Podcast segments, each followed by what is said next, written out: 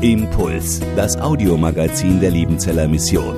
Predigten, Veranstaltungen und Specials weltweit am Leben dran. Impuls zum Nach- und Weiterdenken.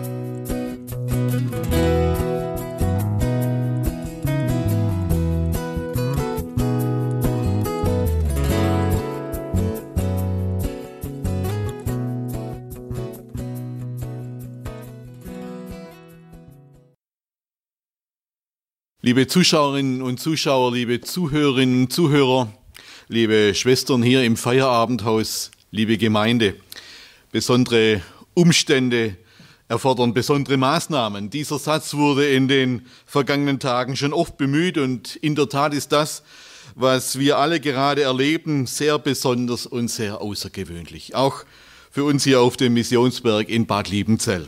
Am Vergangenen Freitag haben wir unseren Präsenzbetrieb in unserer internationalen Hochschule und in der interkulturellen theologischen Akademie beendet. Die Studierenden, die nicht hier bleiben müssen oder hier bleiben wollen, die haben wir nach Hause verabschiedet. Alle Mitarbeiter, deren Anwesenheit hier nicht unbedingt erforderlich ist, die haben wir gebeten, zu Hause im sogenannten Homeoffice weiterzuarbeiten. Und alles, was nicht unbedingt nötig ist, das fahren wir gerade herunter in den sogenannten Standby-Modus. Viele von Ihnen werden das in Ihren Betrieben oder in Ihrem ganzen Umfeld ganz ähnlich, ähnlich erleben in diesen Tagen. Besondere Umstände erfordern besondere Maßnahmen. Das gilt auch für uns hier als Missionsberggemeinde und für die Gottesdienste auf dem Missionsberg. Andreas Brecht hatte schon erwähnt, wir stehen hier zu zweit und zusammen mit unserer Kamerafrau sind wir zu dritt. Das heißt, wir sind an die Untergrenze der Verheißung Jesu gegangen, wo zwei oder drei in meinem Namen beisammen sind, da bin ich mitten unter ihnen, sagt Jesus. Aber genau genommen sind wir nicht nur zwei oder drei. Sie sind, auch wenn sie nicht hier räumlich anwesend sind, geistlich doch mit dabei. Und mit ihnen nehmen heute Morgen sehr viele Menschen an diesem Gottesdienst teil. Die Wirklichkeit der Gemeinde und die Wirklichkeit des Heiligen Geistes, die sind nicht daran gebunden, dass wir alle hier im selben Raum sitzen. Wir befinden uns gegenwärtig in der Passionszeit. Und seit der frühen Christenheit gilt diese Zeit auch als Fastenzeit. Viele Christen nützen diese Passionszeit, um in irgendeiner Hinsicht Verzicht zu üben. Nun ist uns in diesen Tagen eine ganz besondere Art des Fastens auferlegt worden, das Kontaktefasten. Der Verzicht auf zwischenmenschliche Begegnungen, darauf wäre vermutlich niemand von uns gekommen. Aber die sogenannten Wüstenväter, das waren christliche Mönche im dritten und im vierten Jahrhundert nach Christus, die wussten um diesen Wert dieses besonderen Fastens, um den Wert der Stille, der Einsamkeit und um die Bedeutung der Wüstenzeit. Der Wüstenvater Antonius schreibt in einem seiner Briefe, die Wüste ist für Mönche so notwendig wie das Wasser für die Fische. Vielleicht werden wir in den nächsten Tagen und Wochen merken, dass dieses Wort nicht nur für Mönche gilt und nicht nur für Mönche gut ist. Wir lernen in diesen Tagen alle miteinander sehr viel. Und vielleicht dient diese Pandemie dazu, dass wir zusammen ganz neue Seiten der Gemeinde Jesu Christi entdecken. Dass wir vielleicht entdecken, was für ein Wert und was für ein Schatz es ist, eine Gemeinde zu haben. Vielleicht dient diese Krise auch dazu, dass wir wieder zu spüren beginnen, was es für ein Geschenk ist, dass wir normalerweise Sonntag für Sonntag gemeinsam Gottesdienst feiern können. Vielleicht hilft uns diese Krise einen neuen Blick für das Geschenk der Gemeinde zu gewinnen. Und wenn wir uns am Ende dieser Krise dann wieder die Hände schütteln können, vielleicht sogar in den Arm nehmen können, uns herzlich begrüßen können, dann werden wir wertschätzen, was es heißt, in einer Gemeinde einen Ort an einen Platz zu haben. Denen, die Gott lieben, so sagt es der Apostel Paulus, werden alle Dinge zum Besten dienen. Uns wird das auch zum Besten dienen. Ich möchte heute Morgen sehr bewusst über den vorgegebenen Predigtext sprechen. Wir werden in den nächsten Wochen und Monaten lernen müssen, uns in einer neuen Normalität zu üben. Und deshalb kann man da gar nicht früh genug damit beginnen. Gottes Wort für diesen Sonntag steht im Lukas-Evangelium in Kapitel 9 in den Versen 57 bis 62. Dort heißt es, und als sie, gemeint ist Jesus und seine Jünger, auf dem Weg waren, sprach einer, also ein Außenstehender, zu ihm, zu Jesus, ich will dir folgen, wohin du gehst. Und Jesus sprach zu ihm, die Füchse haben Gruben und die Vögel unter dem Himmel haben Nester. Aber der Menschensohn hat nichts, wo er sein Haupt hinlege. Und er sprach zu einem anderen, folge mir nach. Der sprach aber, Herr, erlaube mir, dass ich zuvor hingehe und meinen Vater begrabe. Er aber sprach zu ihm, lass die Toten ihre Toten begraben, du aber geh hin und verkündige das Reich Gottes. Und ein anderer sprach, Herr, ich will dir nachfolgen, aber erlaube mir zuvor, dass ich Abschied nehme von denen, die in meinem Hause sind. Jesus aber sprach zu ihm, wer die Hand an den Pflug legt und sieht zurück, der ist nicht geschickt für das Reich Gottes. Das sind herausfordernde Worte, die Jesus hier seinen Jüngern zumutet, und als Leser fragt man sich unwillkürlich, kann ich denn noch Nachfolger Jesus sein, wenn ich ein festes Dach über dem Kopf habe und eine Familie, für die ich doch da sein muss und auch da sein will? Kann ich eigentlich noch Nachfolger sein, wenn mir meine Beziehungen wichtig sind? Heißt Jesus an die erste Stelle im Leben zu setzen, dass da sonst nichts mehr Platz haben darf? Sie merken, diese Verse, die haben es in sich. Ich möchte sie in drei Punkten entfalten. Das erste, besondere Herausforderungen brauchen besondere Mitarbeiter. Besondere Herausforderungen brauchen besondere Mitarbeiter.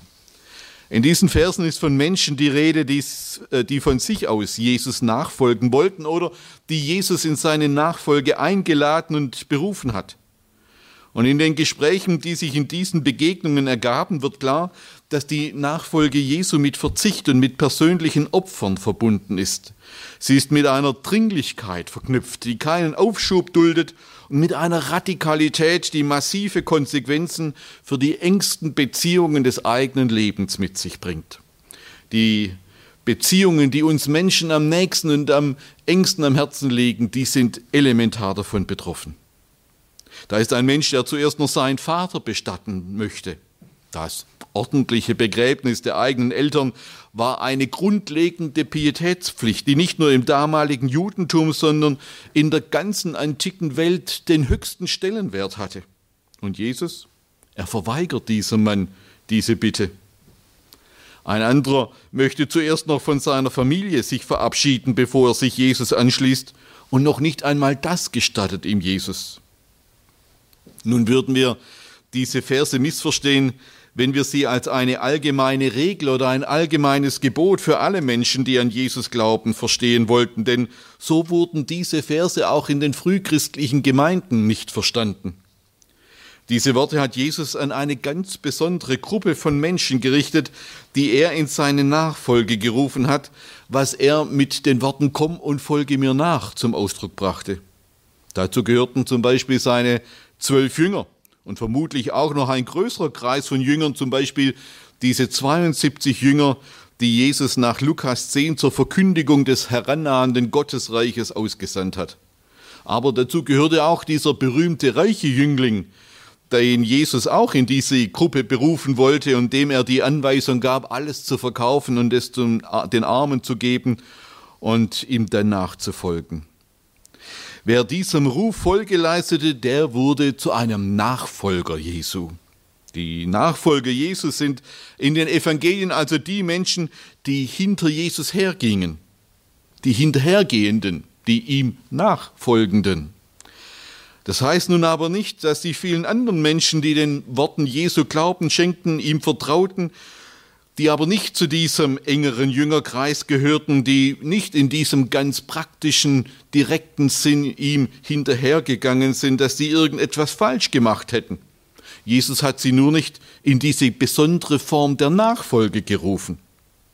Von seinen Nachfolgern, also von seinem Jüngerkreis erwartete Jesus, dass sie sein Leben und seinen Lebensstil teilten. Das heißt konkret, dass sie mit ihm das Leben auf der Wanderschaft, das Leben in der Armut und Verzicht auf eine Berufsausübung und zumindest auch im zeitlich begrenzten Verzicht auf eine Familie teilten, selbst wenn sie schon eine Familie hatten. Diesen Jüngern gab Jesus den Auftrag der Verkündigung des kommenden Gottesreiches und des Heilens der Kranken und der Besessenen. Für diese relativ kleine Gruppe galten diese herausfordernden Nachfolgeworte, die heute unser Predigtext sind. Der Sinn und das Ziel dieses Lebensstils der Nachfolge war es, die Botschaft vom Reich Gottes so schnell wie möglich bekannt zu machen. Diese Botschaft vom künftigen Ort des Heils, der künftigen Zeit des Heils und der schon gegenwärtigen Gabe des Heils, nämlich der schon jetzt gegenwärtigen Gabe des ewigen Lebens, die sollte ganz Israel verkündigt und in ganz Israel bekannt gemacht werden. Und das so schnell wie möglich. Die Sache Jesu eilt. Das Evangelium ist eine Eilzustellung, ein Expressbrief. Deshalb sendet Jesus seine Jünger in Zweierteams aus. Auf diese Weise sollte diese Nachricht so schnell wie möglich in alle Städte Judäas und Galiläas gelangen. Und damit das gelingen konnte, war der Verzicht auf ein Familienleben und auch der Verzicht auf eine Berufsausübung in dieser Zeit unabdingbar. Dieser Auftrag duldete keinen Verzug und keine Zeitverschwendung. Vor diesem Hintergrund können wir auch dieses Wort von dem Menschen, der seine Hand an den Pflug legt und dabei zurückzieht, verstehen. Andreas Brecht hat es schon als Wochenspruch vorher kurz angedeutet. Wenn ein antiker Bauer mit einem Ochsengespann seinen Acker pflügte, dann musste er nach vorne schauen, um die Furchen auch gerade zu ziehen. Wenn er sich ablinken ließ und ständig nach hinten schaute, dann stapften die Ochsen kreuz und quer über den Acker.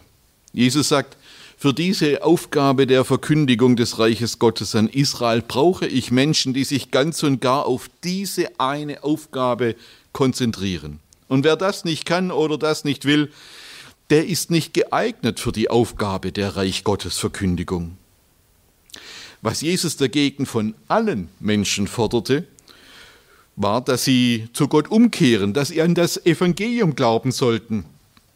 Umkehren zu Gott, das bedeutete, seinem Wort zu glauben und seinem Willen mit dem ganzen Leben zu gehorchen. Und diesen Gotteswillen, den bringt Jesus an anderer Stelle in diesem berühmten Doppelgebot der Liebe auf den Punkt. Du sollst den Herrn, deinen Gott, lieben von ganzem Herzen, von ganzer Seele, von ganzem Gemüt und mit all deiner Kraft. Und du sollst deinen Nächsten lieben wie dich selbst. Das, das sollten alle hören und das sollten alle tun und das gilt bis heute. Aber damit diese Botschaft damals möglichst schnell alle Menschen in Israel hören konnten. Deshalb berief Jesus damals einige Menschen zu seinen Nachfolgern. Besondere Aufgaben brauchen besondere Mitarbeiter. Ein zweiter Akzent. Besondere Herausforderungen brauchen auch heute besondere Mitarbeiter. Nun wird mancher von Ihnen fragen, was das denn für uns im Jahr 2020 bedeutet. Sucht Jesus heute auch noch Nachfolger? Es ist im Neuen Testament in der Tat interessant zu beobachten, dass in der frühchristlichen Gemeinde nach der Auferstehung und nach der Himmelfahrt Jesu der Begriff der Nachfolge so gut wie gar nicht mehr auftaucht. Und zwar einfach deshalb, weil man dem in den Himmel aufgefahrenen Jesus Christus gar nicht mehr nachfolgen konnte. Man konnte ihm nicht mehr hinterhergehen in diesem wörtlichen Sinne, weil Jesus gar nicht mehr auf Erden gegenwärtig war. Hier vollzog sich ein Wandel. Aus Jüngern wurden Christen und aus Nachfolgern wurden Glaubende und Heilige. Es gab auch nicht mehr einen engeren Kreis der im eigentlichen Sinn hinter Jesus hergehenden und einen großen Kreis, der auf Jesu Wort hin umkehrte, Buße tat und an das Evangelium glaubte, sondern es gab nur eine Gemeinde mit vielen Gliedern, wenn auch in unterschiedlichen Ämtern, Aufgaben und Sendungen. Das brachte durchaus auch unterschiedliche Lebensstile mit sich, aber es gab keine Zweiteilung mehr in normale und in besondere Jesus-Anhänger, so wie das vor Ostern der Fall war. Aber es passierte noch etwas anderes. In der frühen Christenheit bekam auch der Begriff der Nachfolge eine ganz neue Bedeutung. Im ersten Petrusbrief da schreibt der Apostel Petrus an Sklaven in den Gemeinden in Kleinasien, also in der heutigen Türkei, die folgenden Zeilen. Ich lese aus dem ersten Petrusbrief, Kapitel 2, den Vers 21. Dort heißt es, denn dazu seid ihr berufen, da auch Christus gelitten hat für euch und euch ein Vorbild hinterlassen, dass ihr sollt nachfolgen seinen Fußstapfen.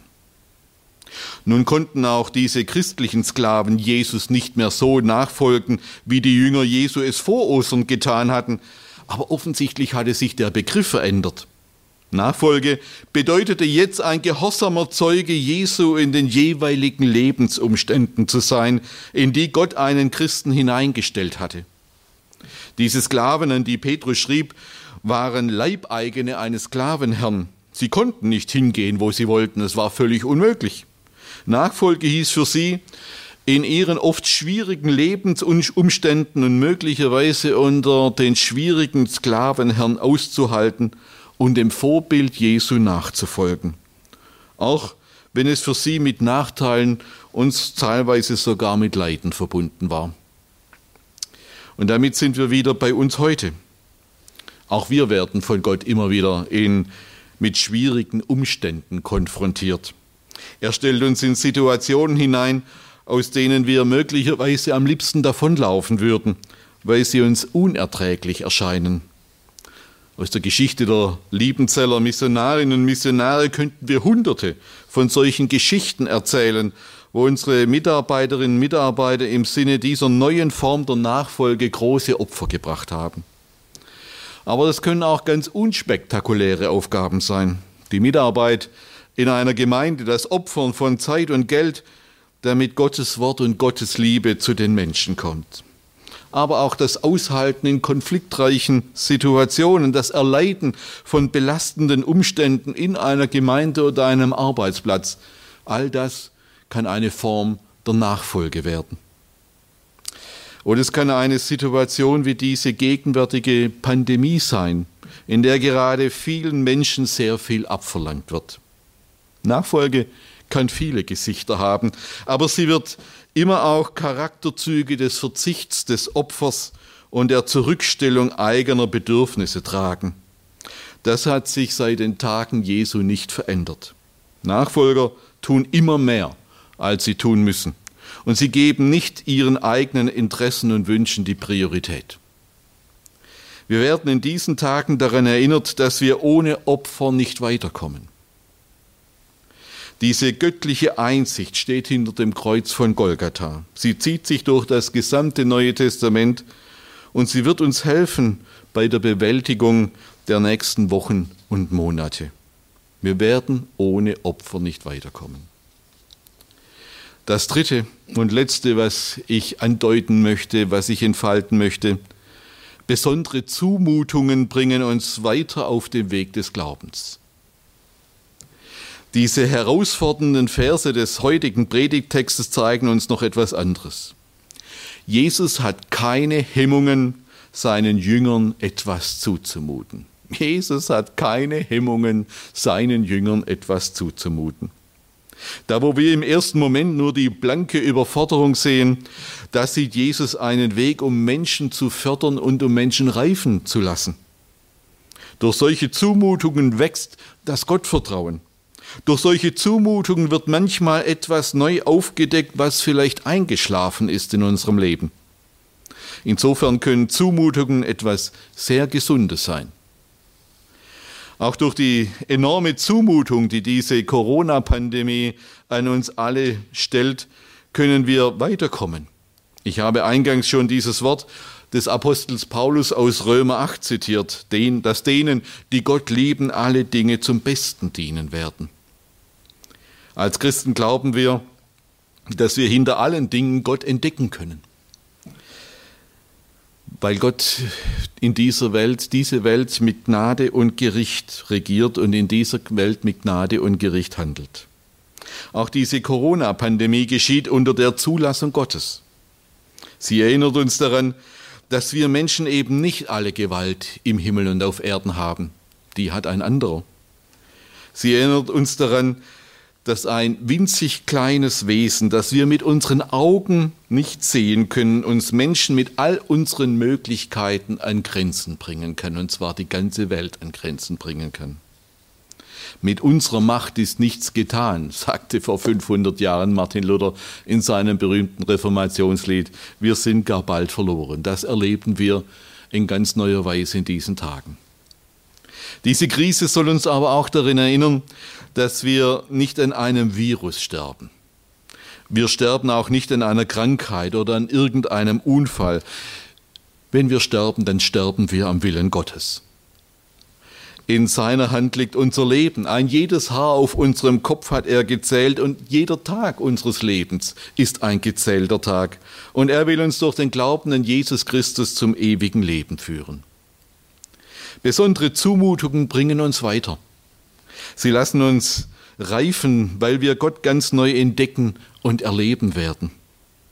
Und ein solcher Glaube, der gelassen die Dinge aus Gottes Hand nehmen kann, der dankbar bleibt, auch in den schwierigen Herausforderungen, der fröhlich bleibt, auch an schweren Tagen, der wirkt, und ich sage es ganz bewusst, der wirkt ansteckend. Jesus nachzufolgen, das heißt in den nächsten Wochen und Monaten, dass wir uns mit dem Geist der Kraft, der Liebe und der Besonnenheit anstecken lassen und andere damit anstecken. Wir erinnern uns in den nächsten Wochen an den 75. Todestag von Dietrich Bonhoeffer, der am 9. April 1945 den Märtyrertod starb. Aus der Gefängnishaft heraus schrieb Bonhoeffer einige Monate zuvor die folgenden Zeilen, berühmte Zeilen. Er schrieb, ich glaube, dass Gott aus allem, auch aus dem Bösesten Gutes entstehen lassen kann und will. Dafür braucht er Menschen, die sich alle Dinge zum Besten dienen lassen. Ich glaube, dass Gott uns in jeder Notlage so viel Widerstandskraft geben will, wie wir brauchen. Aber er gibt sie nicht im Voraus, damit wir uns nicht auf uns selbst, sondern auf ihn allein verlassen. In solchem Glauben müsste alle Angst vor der Zukunft überwunden sein. Amen.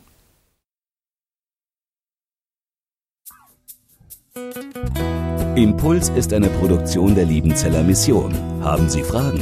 Würden Sie gerne mehr wissen?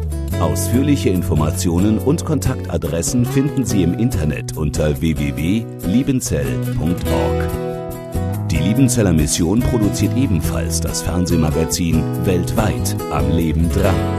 Informationen zur Sendung und zum Empfang gibt es unter www.weltweit-magazin.de.